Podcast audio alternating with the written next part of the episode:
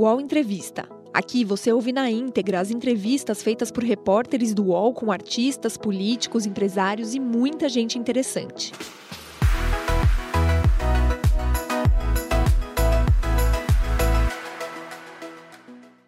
Olá, bom dia. Agora são 10 horas, um minuto. Estou de volta aqui ao vivo no canal UOL. Como você já sabe, nesse horário é a hora do UOL Entrevista. A gente sempre recebe aqui personalidades, lideranças políticas, pessoas que são notícia pelo nosso país. E hoje a gente fala sobre o Partido Novo.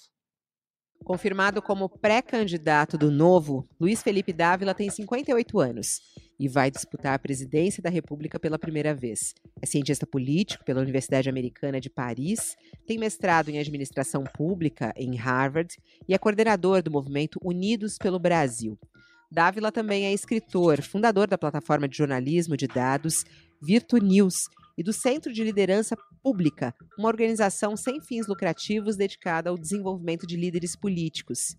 Ex-filiado ao PSDB, coordenou em 2018 o programa de governo de Geraldo Alckmin e concorreu no processo de prévias tucanas para escolher o candidato do partido para o governo de São Paulo. Na época, perdeu a disputa para João Dória. No começo do mês, em seu discurso de lançamento, disse ter nojo do populismo e prometeu privatizar a Petrobras no primeiro dia, se for eleito.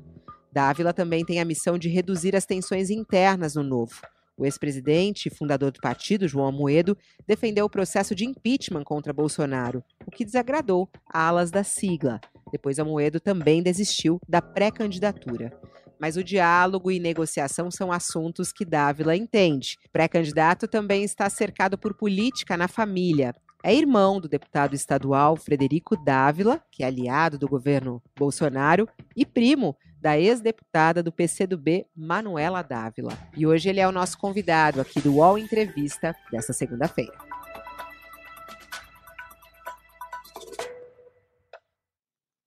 E comigo nessa entrevista, meus parceiros aqui do UOL, Josias de Souza e Leonardo Sakamoto. Luiz Felipe Dávila, muito obrigada por atender nosso convite aqui no UOL. Seja muito bem-vindo ao UOL Entrevista. Bom dia. Bom dia, Fabiola. Bom dia, Josias. E bom dia, Sakamoto. Olá, Sakamoto. Bom dia para você. Bom dia, Fabiola. Bom dia, Josias. Seja bem-vindo, Dávila. Muito bom obrigado. dia mais uma vez, Josias. Bom dia, Fabiola. Bom dia, Sakamoto. E bom dia, Dávila. Muito obrigado por estar conosco hoje. Bom, vamos começar com, com o assunto dessa segunda-feira, né? É, que na verdade veio o assunto de domingo já, Dávila. É, você que já esteve no PSDB, eu gostaria de começar perguntando a respeito das prévias do PSDB, porque o resultado das prévias do PSDB estava, claro, impactando todo esse xadrez político, se aguardava esse resultado eh, para outras decisões, para alinhamentos, e o resultado não veio, as prévias não puderam ser feitas. É, tem uma reunião daqui a pouquinho lá no PSDB para decidir é, como é que eles vão fazer daqui adiante, se vão remarcar um novo dia, se vão fazer agora, vão contabilizar os votos já processados ou não. O que, que você achou é, dessas prévias frustradas aí do PSDB?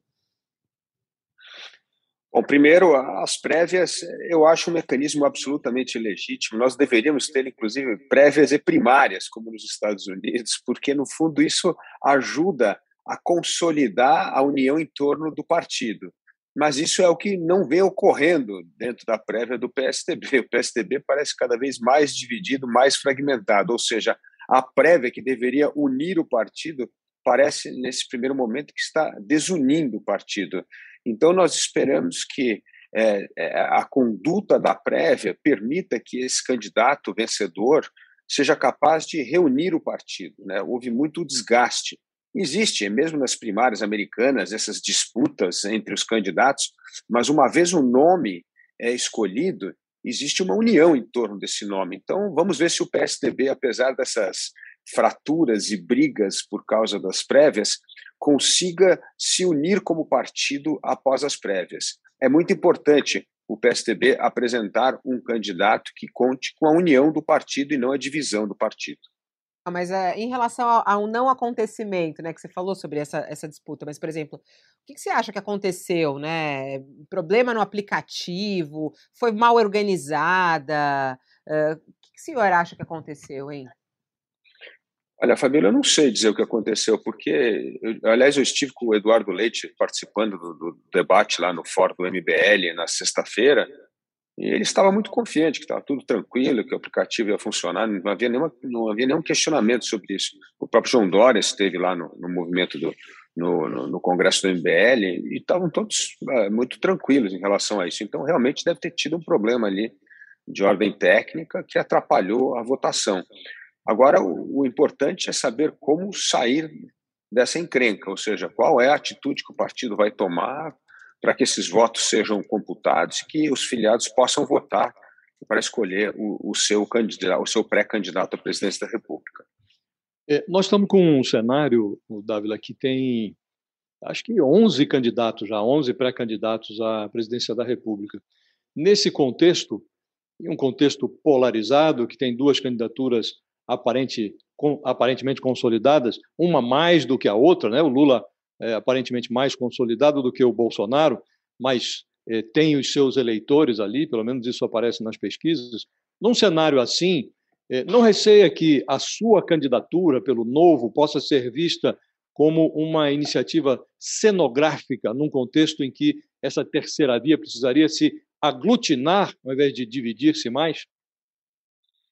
É verdade, Josias, mas eu acho que essa união da terceira via ocorrerá, mas muito mais à frente, essa, provavelmente em maio, junho do próximo ano.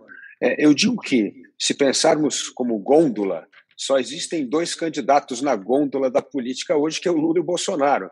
Então, agora começam a aparecer os candidatos da terceira via como outros candidatos nessa gôndola.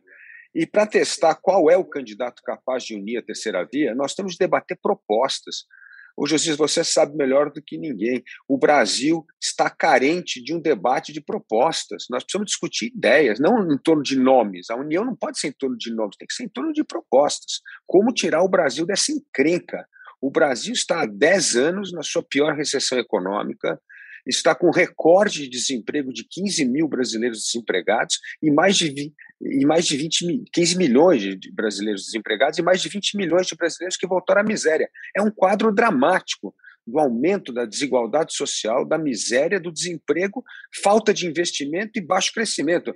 Como é que nós vamos tirar o Brasil dessa situação? Não é com as velhas fórmulas já apresentadas por Bolsonaro e Lula que nos deixaram esse legado desastroso. Eles são os autores desse legado desastroso que o Brasil encontra hoje. Agora, achar que essa turma que cavou o buraco, colocou o Brasil nessa encrenca, vai tirar o Brasil da encrenca com as mesmas ideias, as mesmas fórmulas, é realmente fazer uma aposta errada em relação ao futuro do país. Por isso, esses candidatos de terceira via têm sim de vir a público, debater propostas e ideias, e aqueles que conseguirem debater, apresentar as melhores propostas, vai conseguir conectar com a população. E ao conectar com a população, esse é o candidato que vai começar a descolar entre os demais e, portanto, será o, unificador da terceira via.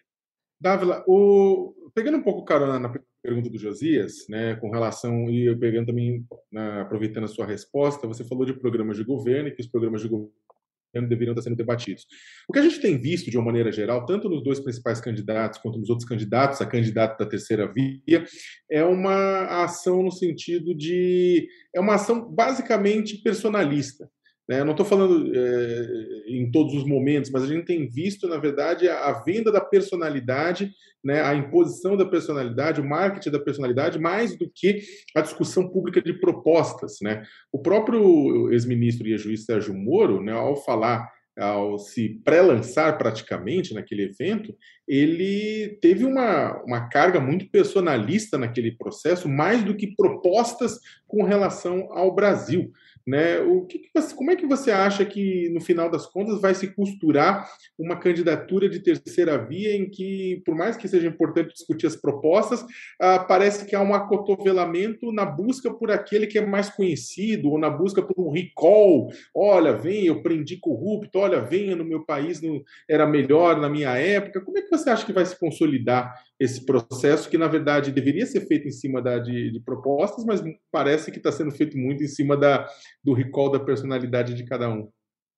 Você tem toda a razão, Sakamoto. Por isso que ninguém sobe nas pesquisas. As pessoas estão cansadas desse personalismo. As pessoas querem saber como é que tira o Brasil da encrenca que se encontra, como é que resolve os reais problemas. Então, essa política do personalismo não vai lugar algum. Isso aí é a velha política e é o que as pessoas vão olhar, falar assim, bom, aí vai perpetuar esse cinismo em relação à política. O cinismo em relação à política é o personalismo não tirará o Brasil dessa situação, não resolverá os reais problemas que afetam a minha vida. Por isso que nós precisamos discutir proposta, é para mostrar para as pessoas o que é que nós estamos pensando, como é que nós vamos tirar o Brasil dessa situação lamentável. É isso que eu digo. Não tem renda, não tem emprego, não tem investimento, a economia está parada. Então, é, é, é, esse o ponto da eleição do próximo ano. A eleição do próximo ano é como é que nós vamos fazer a economia ser reativada para gerar renda, emprego, atrair investimento. Essa é a questão. Todas as outras questões são secundárias. Mas, Dávila, quando você fala que as pessoas elas não querem o personalismo, se elas não quisessem, o Lula e o Bolsonaro não estariam na frente, né? É, é complicado quando a gente coloca assim, ah, o eleitor, tudo nesse pacote, porque olha isso, Lula liderando, é personalismo, né? O nome do Lula é o nome do Bolsonaro, que se fez através do quê? Do nome dele agora, nesse, nesse momento, é o fanatismo em relação a ele, o fanatismo em relação ao Lula. E para a terceira via sobrou o quê? Né? É a discussão para ideias, é isso? É, mas ao mesmo tempo está buscando também ser personalista. É, tá, tá, confuso, né, Dávila, isso? É, mas então, voltando aí, Fabíola, ao seu ponto. Por quê? Porque só existem esses dois candidatos, este Lula e Bolsonaro. O resto está começando a entrar no jogo agora. Então, assim, e, e o que e eu vejo, você está vendo o copo meio cheio, meio vazio, assim, meio cheio que Lula e Bolsonaro lideram, mas eu vejo pelo lado da rejeição a rejeição aos dois candidatos é extraordinária. Nós estamos falando em, em mais de 60% a rejeição a Bolsonaro e 45% a rejeição a Lula. Ou seja, rejeição é aquilo que o eleitor diz que não quer votar de jeito nenhum. É, é uma parcela importante do eleitorado que já descartou os dois que estão liderando a corrida. Agora, cabe à competência dos candidatos da terceira via a mostrar que existe sim uma alternativa e, evidentemente, precisa debater as propostas, ter essa aceitação da população e precisa ter espírito público para se unir lá na frente, para não podermos ter uma terceira via fragmentada, como o Josias bem colocou, que isso daria a vitória a esse, a esse populismo de esquerda ou de direita que vai manter a nação dividida e ao manter a nação dividida, nós não vamos resolver os reais problemas. Você imagina uma situação, para dar um exemplo concreto aqui para o nosso público. Né? Você veja, o momento que o Brasil está com a maior inflação dos últimos 20 anos, esse recorde de desemprego e renda, está lá o presidente Bolsonaro preocupado com a questão do Enem. É uma brincadeira, pô. É uma questão de sempre é o diversionismo, é fugir dos reais problemas para tocar nas questões periféricas a fim de manter a sua base de seguidores, a sua tribo de seguidores. Não é assim que nós vamos resolver os grandes problemas do Brasil. É, o Davi, eu, eu li já declarações suas de que o Brasil não precisa de antipolíticos, é, o que as pessoas querem são políticos que honrem os seus mandatos, que honrem, que respeitem a democracia.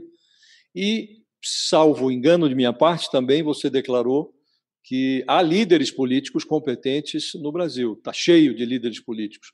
Você vem de uma família sui generis, uma família que tem pessoas é, num, num lado do espectro, no outro lado do espectro político, ideológico, é neto de um, de um, um político tradicionalíssimo, né, Pacheco Chaves, que convivia com pessoas do porte de Ulisses Guimarães, é, conviveram com, conviveu o seu avô com é, Fernando Henrique, enfim, pessoas estão aí, que são respeitadas. Agora, onde é que você está vendo tanto político respeitável? Você mesmo disse, tem na gôndola aí duas pessoas estão polarizadas, você parece não respeitá-las, porque é, menciona a rejeição que ambos é, despertam no, no eleitorado.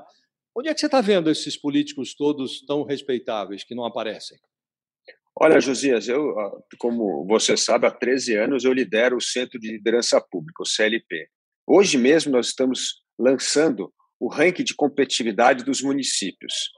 Veja lá os números do ranking de competitividade dos estados e dos municípios, o que tem de bons governantes melhorando indicadores finalísticos, assim, aqueles que melhoram a vida da população. É isso que é o bom governo. Então, eu vou dar exemplos. assim eh, Na parte.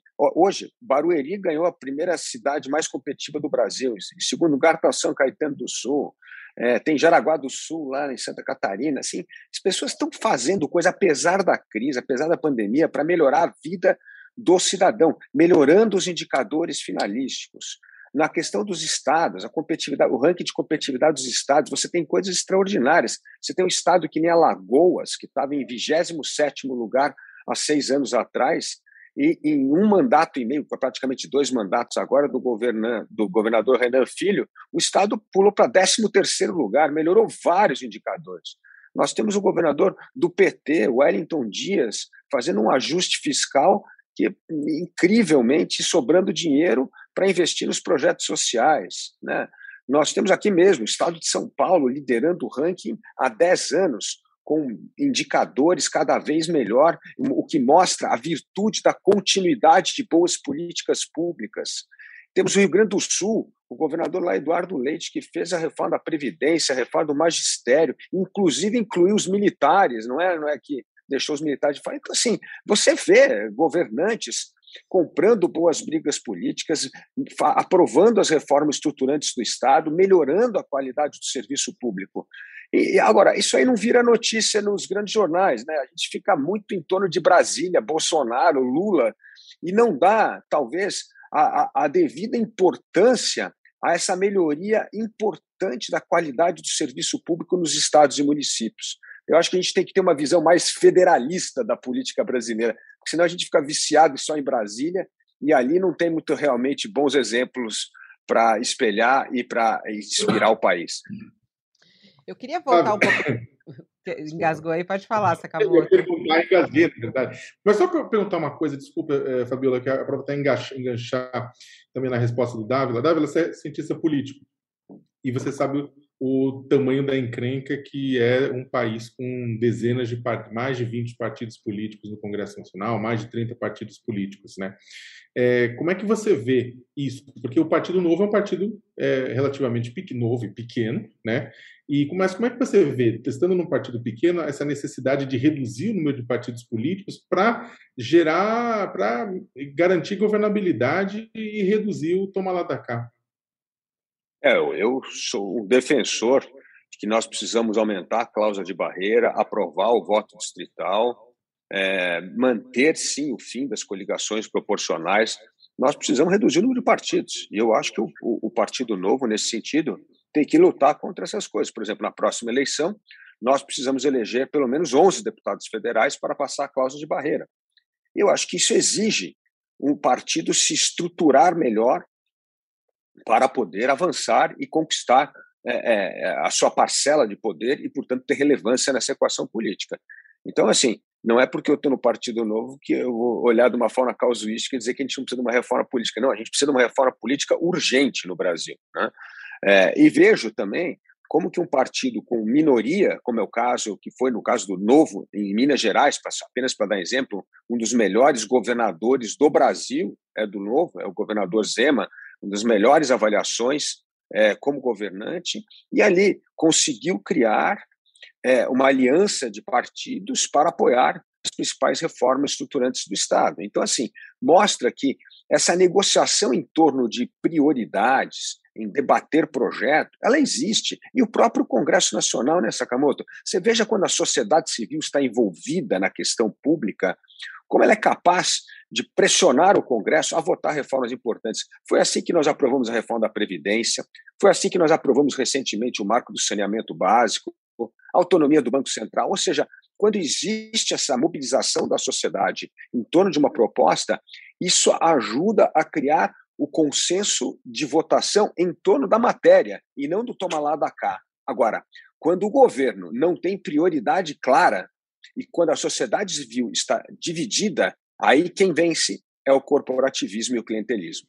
Agora, nesse ponto até, Dávila, você está falando sobre a unidade e tudo mais. Isso não acontece no novo, né? É, até o Josias estava falando da sua família, por exemplo. O, o, seu irmão apoia o presidente Bolsonaro, né? É, como é que vai ser o comportamento em relação à sua candidatura? Ele vai te apoiar ou vai apoiar a reeleição do Bolsonaro? Nas votações, no Congresso, o Novo, é, uma parte do Novo, uma boa parte do Novo, votou com Bolsonaro. E alguns defendem abertamente Bolsonaro. Né? É, como é que fica essa, essa unidade dentro do Novo? É, alguns defenderam o impeachment, como o Amoedo, que nos falou aqui, outros não defendem o impeachment de Bolsonaro. Como é que está o Novo nesse momento? Apoia ou não apoia Bolsonaro? Vai ou não apoiar sua candidatura?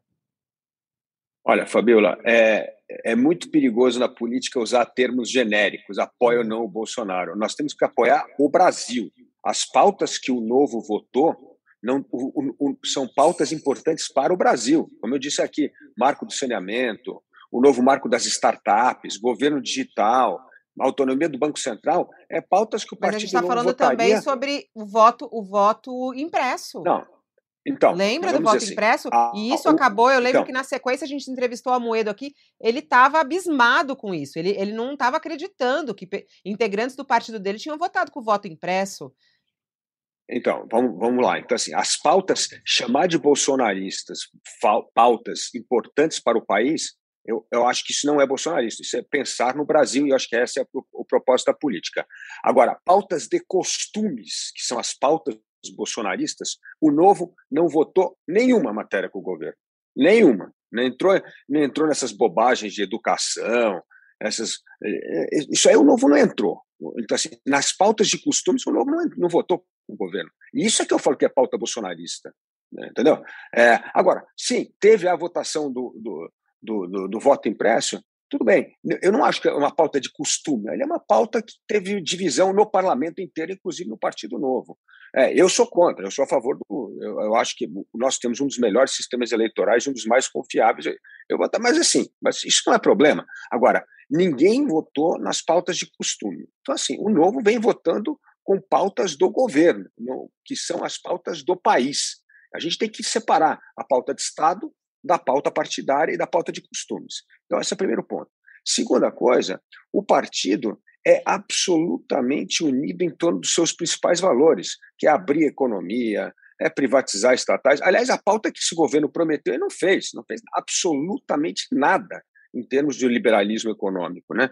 E o mundo inteiro ficou rico adotando a pauta liberal, inclusive a China. Eles descobriram o negócio seguinte: olha, para gerar aumento da renda no país, tirar as pessoas da pobreza, nós precisamos ter uma economia globalmente competitiva. Precisamos disputar os mercados os mercados internacionais, aumentar nossa exportação e nos tornarmos internacionalmente competitivos. Está inserido nas cadeias globais de valor. Essa é a receita de geração de riqueza e crescimento econômico em todos os países. Nenhum país ficou rico ou combateu desigualdade social com essa visão antiquada do Brasil, que é mais Estado, mais intervencionismo. Aliás, o maior criador de desigualdade social no Brasil é o Estado brasileiro.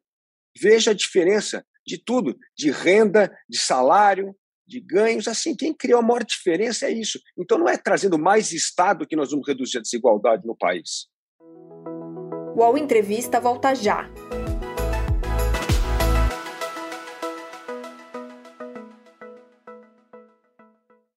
Oi, eu sou o Edgar Piccoli e trago boas notícias. Isso, Trago Boas Notícias é um podcast original Spotify produzido pelo UOL para você se informar e relaxar. As histórias que eu conto aqui são de Ecoa, a plataforma do UOL por um mundo melhor. De segunda a sexta-feira, às seis da tarde, tem um novo episódio grátis no Spotify e no UOL. Dá também para baixar e ouvir offline, quando você quiser. Em determinado momento aqui da, da nossa conversa, você fez uma crítica ao Bolsonaro e mencionou o fato de que, com tantos problemas urgentes por resolver, o presidente se envolveu num assunto que você chamou de periférico, um assunto periférico como esse do Enem. Eu queria entender um pouco a sua observação. Hoje há um consenso de que até as pessoas mais é, liberais entendem que para melhorar a eficiência da economia brasileira você tem que é, se dedicar à educação, tem que dar uma atenção maior à educação. Você considera periférica a forma como o presidente é, interveio no assunto, as observações do presidente, ou você acha que o Enem é periférico? Eu não entendi muito bem a sua observação. Não, não, o Enem é fundamental. Nós precisamos ter processos cada vez mais rigorosos de seleção. É em periférico o jeito que o Bolsonaro se interferiu no sentido de querer uh, averiguar determinadas questões do Enem que tinham cunho político que ele discorda. Isso é um absurdo, isso é uma ingerência do presidente da República num teste que deveria ter a parte técnica, a competência totalmente dissociada de uma interferência do presidente da República. Isso é um absurdo total. Aliás, voltando ao Enem, mostra, você falou de educação, né? o mundo inteiro só melhorou a qualidade da educação quando você é capaz de criar um sistema para recrutar os melhores alunos do Enem para se tornar professor. O Brasil faz o contrário. Os, quem acaba entrando para a magistratura a média é 70% pior do Enem, ou seja, os 30% piores do Enem é que vão prestar para a magistratura, o que é muito ruim. Como é que nós vamos melhorar a educação? Então, nós precisamos, inclusive, do Enem para aumentar a barra da seleção de carreira dos professores. Aliás, no mundo inteiro, no Brasil deveria ser assim. Quem quiser ser professor precisa se formar entre os top 10% do Enem. É assim que nós vamos melhorar a educação. Tem a ver com a remuneração professor, também, né? Tem, tem a ver com remuneração, mas a remuneração, de novo, nós temos que fazer a reforma administrativa. Você não pode querer dar uma remuneração é, é, melhor, e eu, eu acredito que a gente devia pagar muito melhor ao professor, mas cada vez que se dá um aumento para o professor, vai para todos os aposentados. Isso não existe em nenhum lugar do mundo, salário integral. É isso que acaba com o nosso sistema de poder remunerar melhor o professor. Portanto, eu acho que nós precisamos até ter professores CLT e poder pagar mais de 10 mil reais por mês para o professor. Agora, não dá para cada vez que você dá um aumento para um professor competente, você tem que aumentar todo o salário da cadeia. Isso não existe. Isso nunca se vai melhorar a qualidade da remuneração do professor. Hoje o Brasil já gasta 13% do PIB com pagamento dos funcionários e mais benefícios. Num Brasil que a gente gasta só 10% do PIB com educação e saúde. E aí, Josias, tem um outro problema. O Brasil, como você sabe, na questão da educação, já gasta 6% do PIB em educação, certo? Agora, quanto desse dinheiro chega no aluno, que é o cliente final? Muito pouco. Ou seja, nós gastamos uma fortuna com a educação para sustentar a máquina e não para melhorar a qualidade do ensino do aluno, na ponta. Então está errado. Ah. Essa máquina do, do, do, Brasil, essa máquina do Estado, consome o recurso que deveria ir para melhorar a vida do cidadão. Dávila, essa pergunta. É, um ficou, pouco a questão. Ficou uma, o, o Sakamoto, é que ficou uma pergunta que eu fiz, ele não respondeu, é que o Josias já tinha emendado. Do irmão dele, se vai apoiar ele ou o Bolsonaro. Eu não entendi, ele não respondeu a minha pergunta, só queria entender isso rapidinho. Não, Fabiola, olha, eu, eu falo assim que a minha família, como todas as famílias brasileiras, estão divididas por essa, essa polarização nefasta que toma conta do Brasil. E meu irmão, óbvio, ele apoia o Bolsonaro, ele fica com o Bolsonaro, é problema dele, mas isso não não tem nenhum melim da minha relação com o meu irmão. Eu gosto muito do meu irmão, convivo bem com o meu irmão, mas se politicamente ele vai apoiar o Bolsonaro, ele tem todo o direito de apoiar o Bolsonaro. É, agora, eu tenho, tenho minha vida, tenho minhas posições diferentes da do meu irmão. Agora, isso não, não cria atrito na família. Então, então, isso não tem nada. Agora, a posição política dele é diferente da minha. Ele quer apoiar o Bolsonaro e eu quero tirar o Bolsonaro do poder. E a sua. Dávila... É o Lula, possivelmente, Oi. a Manuela. Não, a Manuela não é minha parente, não. Isso é brincadeira. Pô, a Manuela é parente muito. Ela não é sua parente? É, então a gente cometeu um erro horrível. Né? Ela não é Mas, é sua parente? Ela não é não, sua parente? Não, não, não, É muito longe. É, sei lá, prima de décimo grau, sei lá. Mas é prima. O senhor, o senhor não tem longe. nem contato com ela? Família... Senhor... Não, não, eu tive, aliás, eu encontrei com a Manuela em dois, três seminários que nós participamos juntos, me, me dou bem com ela, gosto dela, mas um, não, ela não é parente, não. E eh, a família W está no Brasil desde 1562, então você pode imaginar que desde do Garcia Dávila, então e todos nós evidentemente somos descendentes do Garcia Dávila, mas aí pode dizer que é parentesco é um pouco por esticar a corda demais, viu, Fabiola? É, Dávila, uh, falando em, eh, em, atritos, aqui em São Paulo, uh, recentemente teve um caso na Câmara dos Vereadores em que duas uh, vereadoras do Novo, né, elas discutiram duramente na, ainda no plenário, depois a discussão foi para o banheiro, houve agressões físicas, né, o partido decidiu suspendê-las enquanto fazia uma, um inquérito, uma, uma, tentar descobrir o que, que houve no final das contas, né? E o, o, o que se discutiu na época é que o Novo, sendo um partido recente, jovem, ele também padece de algumas coisas de partidos mais antigos. Teve discussões, por exemplo, envolvendo Felipe Sabará na época da prefeitura, envolvendo o próprio Amoedo, né? Questões e disputas internas que lembram, inclusive, um partido mais, mais consolidado, mais antigo, né? As fraturas desses partidos, né?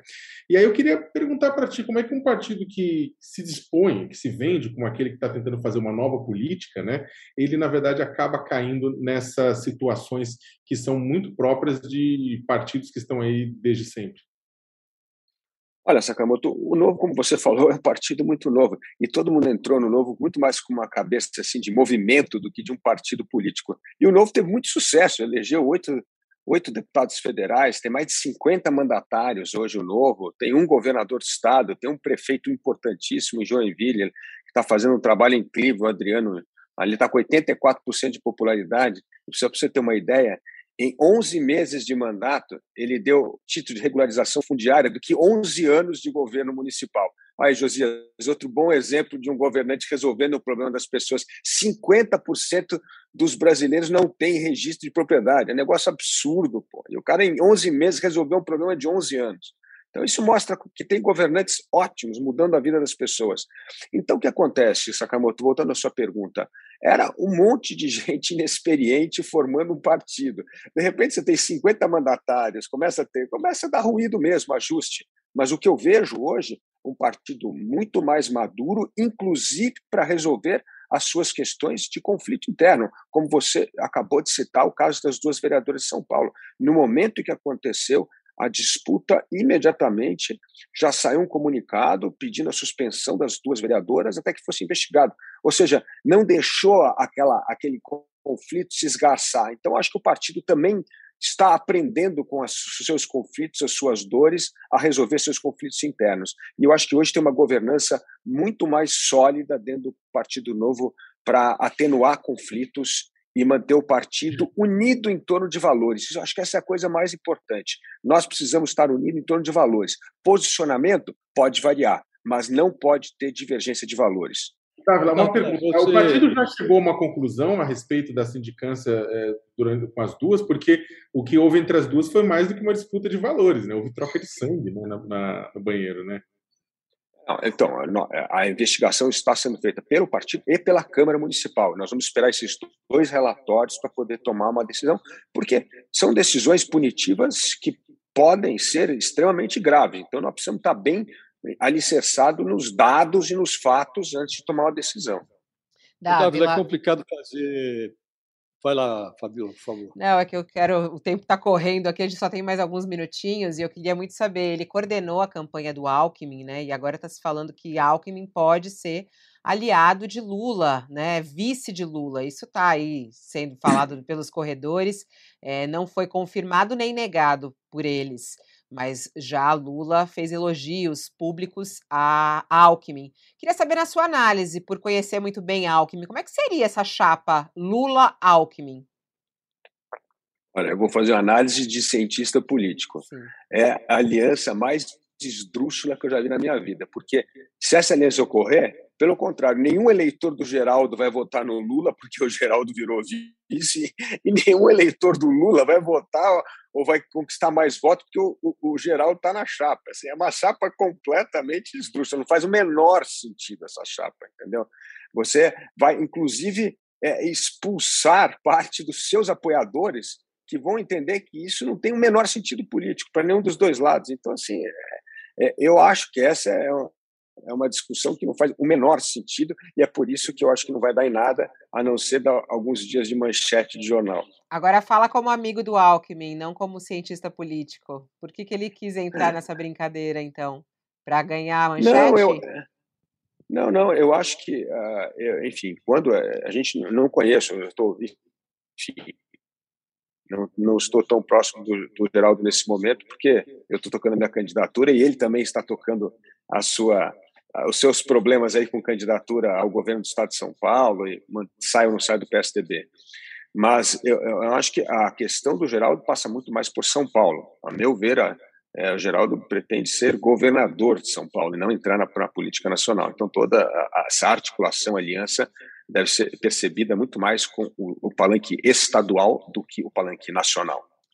O Davi, é complicado fazer perguntas sobre alianças que podem resultar na retirada da sua candidatura, mas como o Partido Novo eh, já admite que pode participar de negociações para a viabilização de um candidato alternativo, eu me sinto à vontade para lhe perguntar: desses candidatos que aí estão, e dentro desse princípio que você diz que o Brasil não precisa de antipolíticos, como é que você enquadra, por exemplo, o Sérgio Moro? Ele é um antipolítico ou não?